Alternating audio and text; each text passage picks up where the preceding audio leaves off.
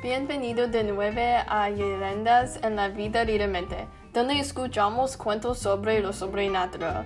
Hoy en el podcast tenemos a Lenny Morales, donde dice su experiencia con la leyenda de La Llorona.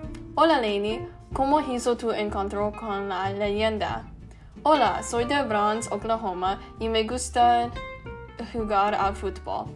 Fue a un campamento de fútbol en México durante el verano y fue entonces cuando comencé a ver la llorona.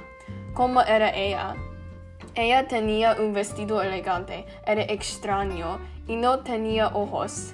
Ella gritó mis hijos, mis hijos y agarró mi brazo. Eso es aterrado, ¿qué dijiste? Fue a mi tía Marta para ayudar y ella me explicó la leyenda.